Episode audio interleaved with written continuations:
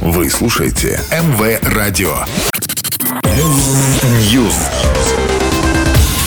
Всем привет! Я Ника Романова, и это очередная порция актуальных новостей из мира музыки.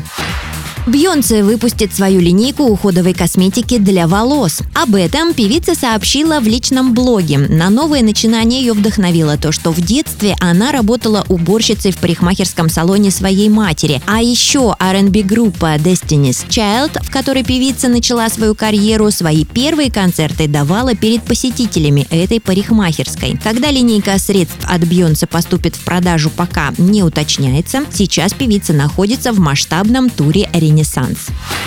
Пост Малон выпустит новый, пятый по счету, полноформатный альбом «Остин». Лонгплей, названный настоящим именем артиста, увидит свет 28 июля. В него войдет ранее вышедший сингл «Chemicals», еще один пререлиз «Morning», что в переводе означает «скорбь и слезы», станет доступен для прослушивания 19 мая.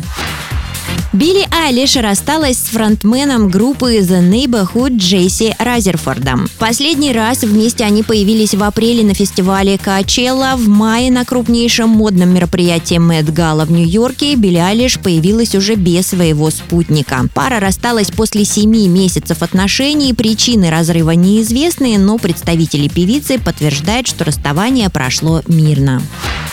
Юлиана Караулова стала новой ведущей интеллектуального телешоу «Кто хочет стать миллионером». По словам певицы, она всегда мечтала о том, чтобы вести передачу на центральном канале, поэтому на такое предложение сразу согласилась. Сравнений с другими ведущими 35-летняя Юлиана не боится, она готова бороться со стереотипами и ответить хейтерам, если их критика будет конструктивной.